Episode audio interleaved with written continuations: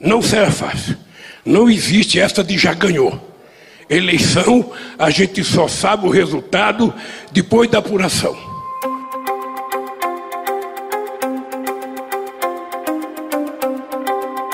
Essa declaração mostra a preocupação de Lula e do PT com um clima de já ganhou que tomou conta de seus apoiadores por causa da vantagem nas pesquisas eleitorais.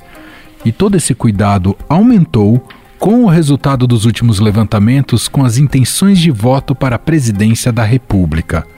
A vantagem do ex-presidente em relação ao presidente Jair Bolsonaro vem diminuindo do começo do ano para cá, segundo diversas pesquisas, entre elas a XP e PESP. No último levantamento do Instituto, divulgado na sexta-feira, o petista aparece com 15 pontos à frente do atual mandatário no primeiro turno, com 43% das intenções de voto ante 28% do chefe do executivo. A última pesquisa eleitoral é da IPESP. Bom, e coloca o ex-presidente Lula na liderança, segue igual, 43% das intenções de voto. Jair Bolsonaro aparece em segundo, com 28%. E o interessante aí é quando a gente olha na comparação com a pesquisa anterior, né? Em relação à pesquisa anterior, uh, Lula manteve os 43% e o que chama a atenção é a oscilação eh, de dois pontos percentuais, está dentro da margem de erro de Bolsonaro. Em fevereiro, a pesquisa do mesmo instituto mostrava vantagem de 18 pontos para o petista, 43 a 25. Difícil cravar o que determinou a diminuição da vantagem, mas há alguns temas espinhosos que costumam complicar Lula. Entre eles, quando ele defende abertamente a regulamentação da mídia e da internet. E nesta terça-feira, Lula voltou a defender a regulação da mídia, dessa vez com foco na internet. Em entrevista, o petista disse que a iniciativa precisa partir do Congresso Nacional. Lula também criticou o presidente Jair Bolsonaro e voltou a acusá-lo de promover fake news. Para Lula é preciso estabelecer determinadas regras de civilidade nos meios de comunicação, mas o petista negou que tal sugestão faça alusão à censura. Além disso, Lula afirmou que a internet está virando uma fábrica de fake news e provocações e avaliou que o Brasil está muito atrasado em projetos do gênero em comparação com outros países. Ou seja, com a internet você não fica ouvindo apenas matéria, você interage com ela, você vira repórter, você faz perguntas. Sabe o que acontece? É, é uma coisa muito interessante, mas tem que ter um limite, porque a maldade tomou conta. Você não, não tem hoje que falar de rede social só. Você tem que falar de rede digital. Porque tem muitos aplicativos que não tem nada de social. Por exemplo, fake news do Bolsonaro. O que, que tem de social? Nada. Mesmo sem ter lançado oficialmente sua pré-candidatura, uma das propostas já apresentadas pelos petistas é a revogação da reforma trabalhista.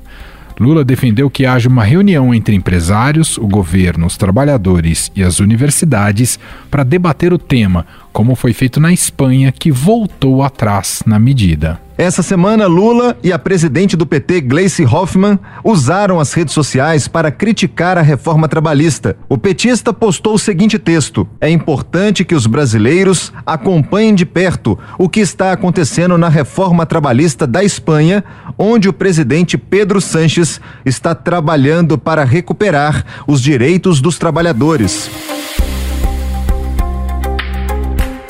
Essa declaração começou a afastar liberais decepcionados com Bolsonaro e que estavam inclinados a dar seu voto no petista. Inclusive, essa proposta não agrada o provável vice na chapa de Lula, o ex-governador de São Paulo, Geraldo Alckmin. Quer dizer que sou favorável à reforma trabalhista, ela foi um avanço, o grande desafio não só do Brasil, mas no mundo inteiro é emprego e renda. Nós tínhamos uma legislação de, do século passado, passamos a ter uma relação moderna. Para completar o rol de declarações polêmicas, Lula disse que o MTST, Movimento dos Trabalhadores Sem Teto, terá um papel de destaque em seu governo. E eu quero que vocês saibam, companheiro do MTST, que vocês fazem parte dessa luta futura que nós precisamos construir. Nós vamos votar e vamos mudar esse país. E vocês não serão apenas coadjuvantes, vocês serão sujeito da história. No Twitter, o MTST disse que reafirmou o compromisso com a política habitacional no Brasil no encontro com Lula e classificou como urgente a retomada de programas sociais.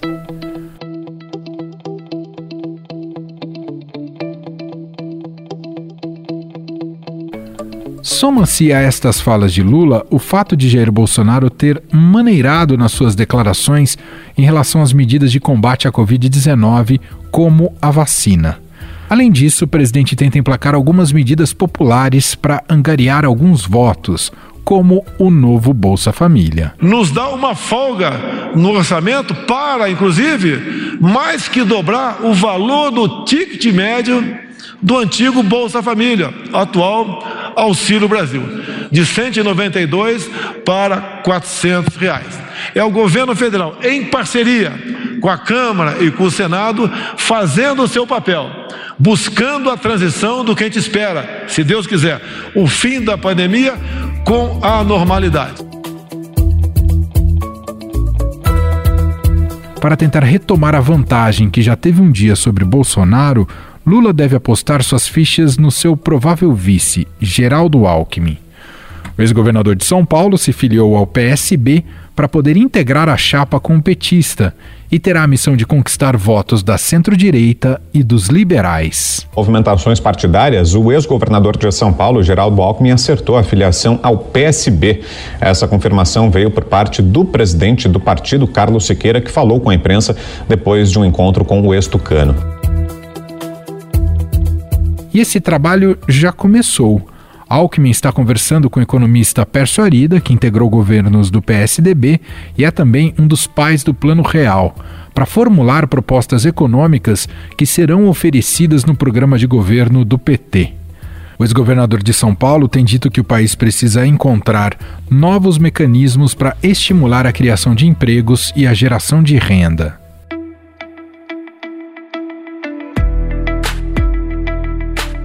A ideia é que a chapa Lula-Alckmin seja lançada em abril, em um evento que contará com a presença de políticos de diferentes espectros ideológicos.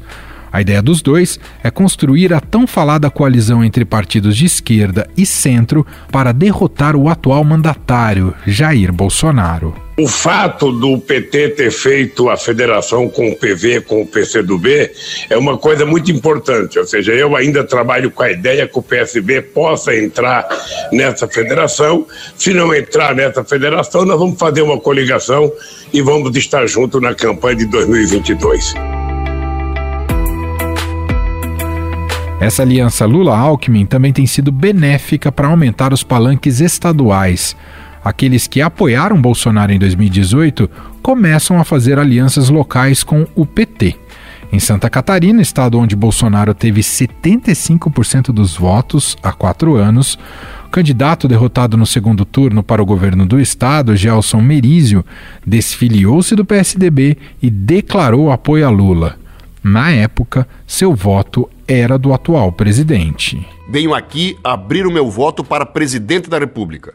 Eu, Gelson Merizio, voto Bolsonaro. Nesse momento fundamental que atravessa o nosso país, não podemos nos omitir. Ou olhamos para trás ou damos uma chance à mudança. Afinal, a tendência de aproximação de Bolsonaro deve se seguir até as eleições? O petista conseguirá angariar os votos necessários para derrotar o atual mandatário? Sobre este assunto, convidamos aqui para uma análise sobre o cenário eleitoral o cientista político e colunista do Estadão, Carlos Pereira. Olá, professor, tudo bem? Seja bem-vindo. Tudo bem, Manuel. Bom estar aqui de novo com você. O que, é que você manda? Manda o seguinte, professor. Queria, analisando as novas rodadas de pesquisa eh, e o desempenho né, dos pré-candidatos colocados até aqui. Primeiro eu queria te ver uh, sobre o seguinte aspecto: muita gente apostou no derretimento do presidente Jair Bolsonaro. claro que isso pode só ter feito parte de um discurso ali, de uma narrativa tal, mas muita gente disse que o Bolsonaro só derretiria e talvez nem fosse para o segundo turno. Mas isso aparentemente não vem concretizando, não é, professor? E por quê? Bom, porque ele tem uma série de elementos a, a, a seu dispor, né? Ele é o presidente que tem uma série de discricionalidades e capacidade de aglutinação de apoios na sociedade. É, conseguiu aprovar uma série de políticas de transferência de renda que gera retorno imediato para setores importantes da população e é muito difícil que um incumbente ele deixe de ser um player, um jogador importante no jogo eleitoral. O que as pesquisas estão apontando é que o Bolsonaro está no jogo e o jogo está completamente aberto, em que pese esse jogo ter um favorito. Eu acho que ainda é, é possível dizer que o ex-presidente Lula ele é o favorito. É, todas as pesquisas de opinião mostram uma dianteira relativamente confortável do ex-presidente. Entretanto, o jogo não está ganho. Também o jogo não está ganho não só por função do atual presidente Bolsonaro mostrar competitividade, mas também é, cenários que podem é, sofrer alterações em função de algum elemento novo. O jogo pode consolidar também ou criar caminhos para o fortalecimento de candidaturas alternativas a essa polarização. O que a gente pode dizer, Manuel, até o momento, é que a polarização ela tem sido resiliente e que nenhum candidato alternativo a Lula e Bolsonaro tem conseguido penetrar para se tornar uma alternativa real que ameace a posição praticamente consolidada desses dois jogadores. Entretanto, tem muito tempo ainda para as eleições, a campanha propriamente dita ainda não começou. Então, é um jogo que existem jogadores fortes, mas que surpresas podem acontecer. Falando dessa resiliência e desses, dessas, dessa dianteira, a gente pode dizer que o que mais liga Lula a Bolsonaro, professor, é a forma como se comunicam, a capacidade de atingir aos mais simples, de conseguir se comunicar com os mais simples? Sim, e também porque eles se auto-nutrem da polarização. Né? A polarização ela, ela, ela reforça a candidatura rival. Né? Então, o que o eleitor, vamos dizer assim, anti-bolsonarista deseja é que Lula tenha como principal oponente o próprio Bolsonaro e vice-versa. Para o eleitor antipetista, antilulista, é preferível ter como candidato rival o Lula. Então, essas duas candidaturas, elas paradoxalmente, elas se reforçam uma outra, porque a polarização ela cria, vamos dizer assim, bolhas, ela cria é, núcleos de pertencimento é, e de identidades que se agregam e, ao mesmo tempo, cria é, escudos protetores contra qualquer informação que venha a fragilizar as crenças e valores e princípios que mantêm esse núcleo unidos em torno dessa liderança. A polarização em si, ela cria barreiras ao surgimento de alternativas e, consequentemente, vai se fortalecendo no conjunto dos eleitores a sensação de que só um consegue ou conseguiria derrotar o outro. Então, a questão fundamental é saber se esses candidatos alternativos terão condição de furar uma dessas bolhas e sinalizar: olha, essa candidatura não é competitiva contra Lula ou vice-versa, não é competitiva contra Bolsonaro, e aí, consequentemente, colocar-se como alternativa. Se não tivermos essa, esse furar a bolha né, que o senhor citou, né, de outros candidatos, a gente pode ter um cenário no Brasil de um segundo turno no primeiro turno, professor? É possível isso. É possível que o segundo turno seja uma reprodução do primeiro turno, mas, de novo, eu acho que ainda é muito cedo, Manuel, para uhum. você cravar isso. Essa é uma possibilidade. O jogo, eu acho que ele ainda está sendo jogado. Existe um conjunto muito grande de eleitores que informa nas pesquisas de opinião que não estaria satisfeito nem com a reeleição do presidente Bolsonaro, nem tampouco com o retorno do ex-presidente Lula. Esse conjunto de eleitores ainda não identificou um candidato que é, sinalize musculatura suficiente, capacidade suficiente para deslanchar das demais candidaturas. Até bem pouco tempo atrás eu fazia a análise de que o próprio eleitor, nem Lula nem Bolsonaro, iria fazer essa escolha é, do candidato que melhor se posicionar nas pesquisas. E eu acredito ainda nessa possibilidade. Eu acho que é, a partir de abril, maio, quem despontar um pouco mais acima do, dos demais candidatos alternativos, os eleitores naturalmente é, desses outros candidatos que mostram menos competitividade vão migrar já no primeiro turno, tentando fortalecer essa candidatura que pode se tornar como alternativa. Se isso não acontecer, eu acho que o cenário mais provável é esse que você descreveu. Uma eleição em dois turnos, mas com esses dois candidatos já há muito tempo disputando quem será eleito em 2022 entre Lula e Bolsonaro. Como é que o senhor avalia essa estratégia do Lula de ampliar ao máximo o arco de alianças?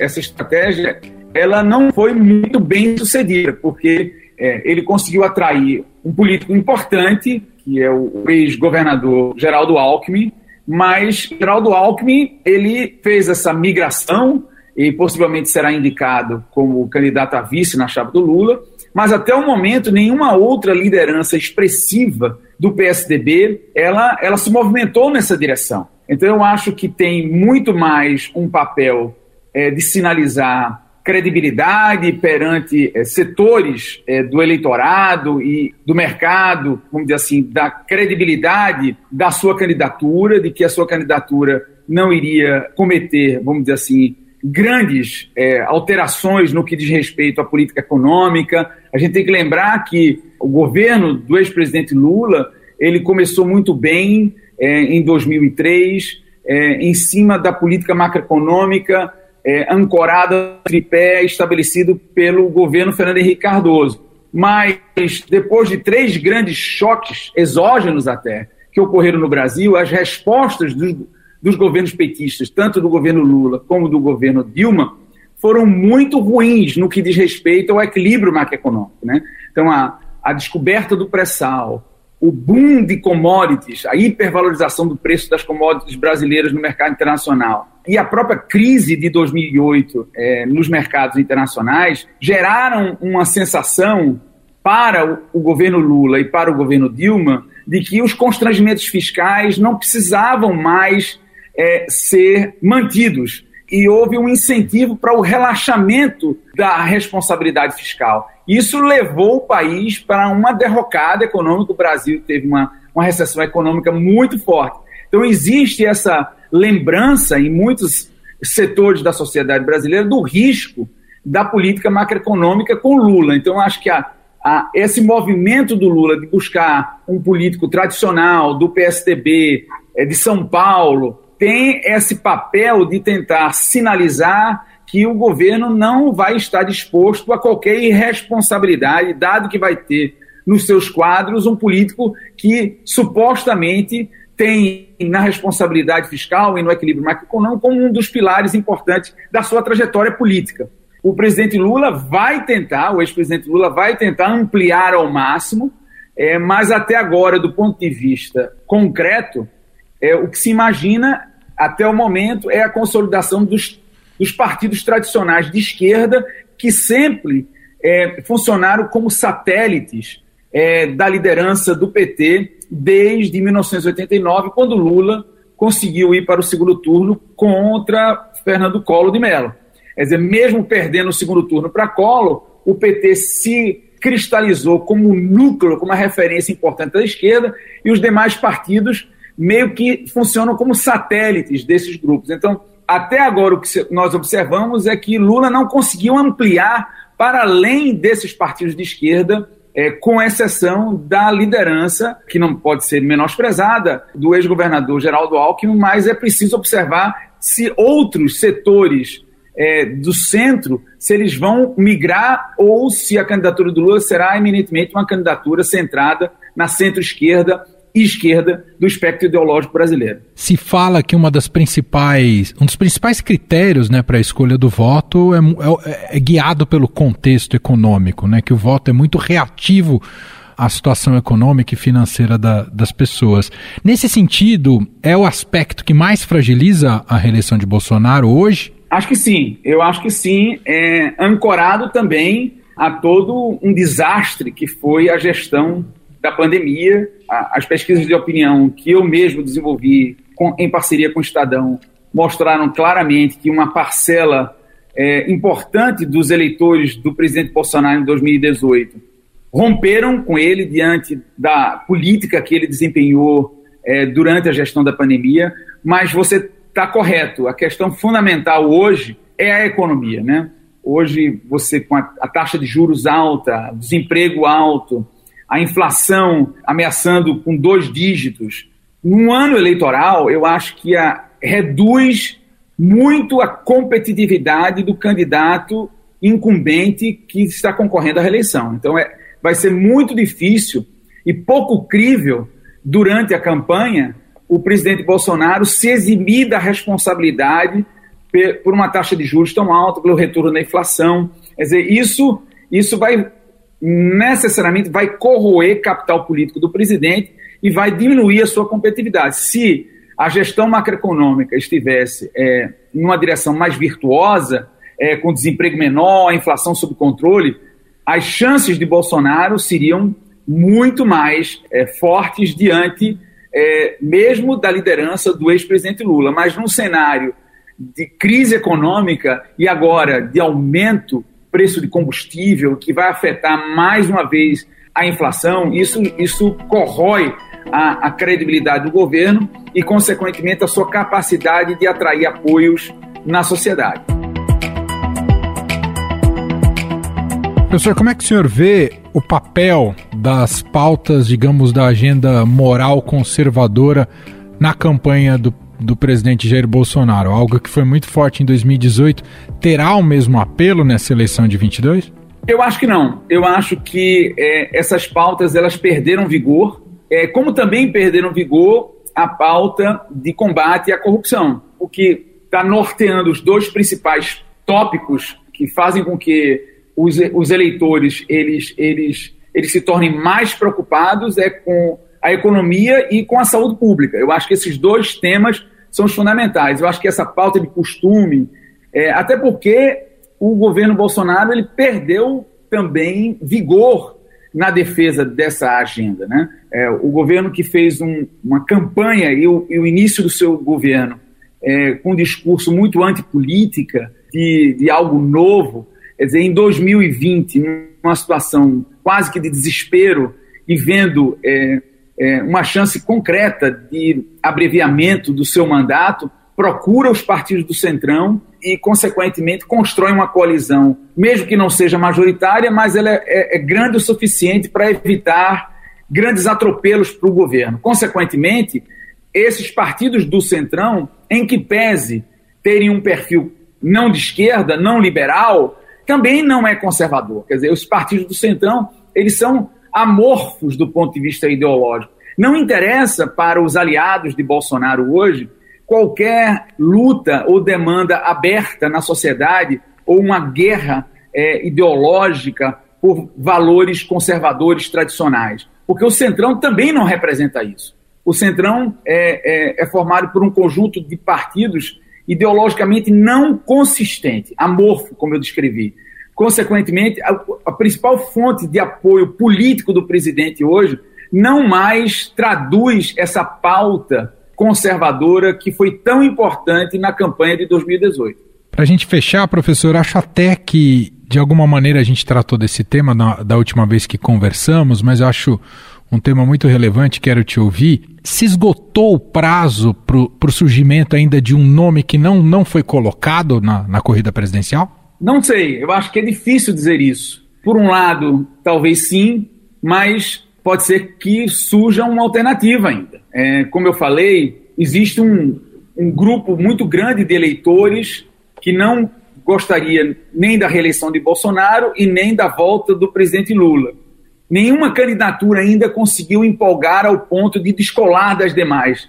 A, a candidatura é, do ex-ministro Sérgio Moro, no início, quando logo foi lançado, ele conseguiu chegar aos 10 pontos, algumas pesquisas 11 pontos, mas hoje mostra-se empate é, cravado com o ex-ministro Ciro Gomes. Então, assim, pode ser que surja uma alternativa, é, foi colocado recentemente o nome do governador do estado do Rio Grande do Sul, é, o Leite, que é um candidato jovem, mas ele foi derrotado nas primárias né, do PSDB e é difícil imaginar como os eleitores vão perceber esse movimento é, na política brasileira. Né? Isso aconteceu na França, eu acho que você se recorda muito bem, na eleição do presidente Macron, é, ele disputou as primárias no partido dele e ele perdeu, e ele sai do partido, cria o seu próprio partido e disputa Verdade. as eleições e se elege presidente na França. É, então, o Eduardo Leite está tentando trilhar caminho semelhante do que aconteceu na França.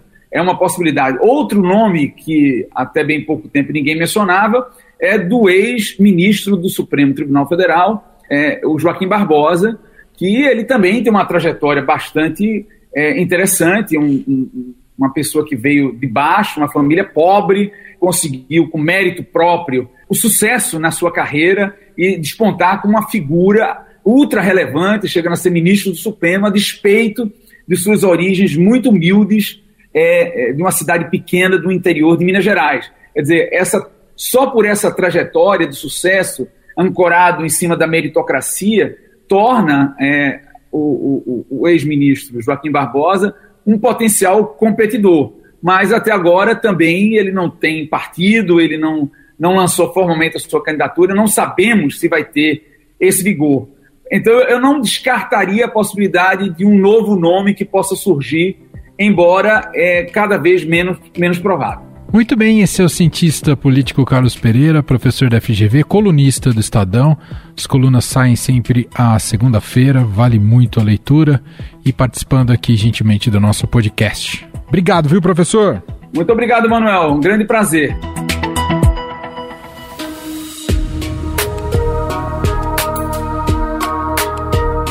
Este foi o Estadão Notícias de hoje, segunda-feira, dia 14 de março de 2022.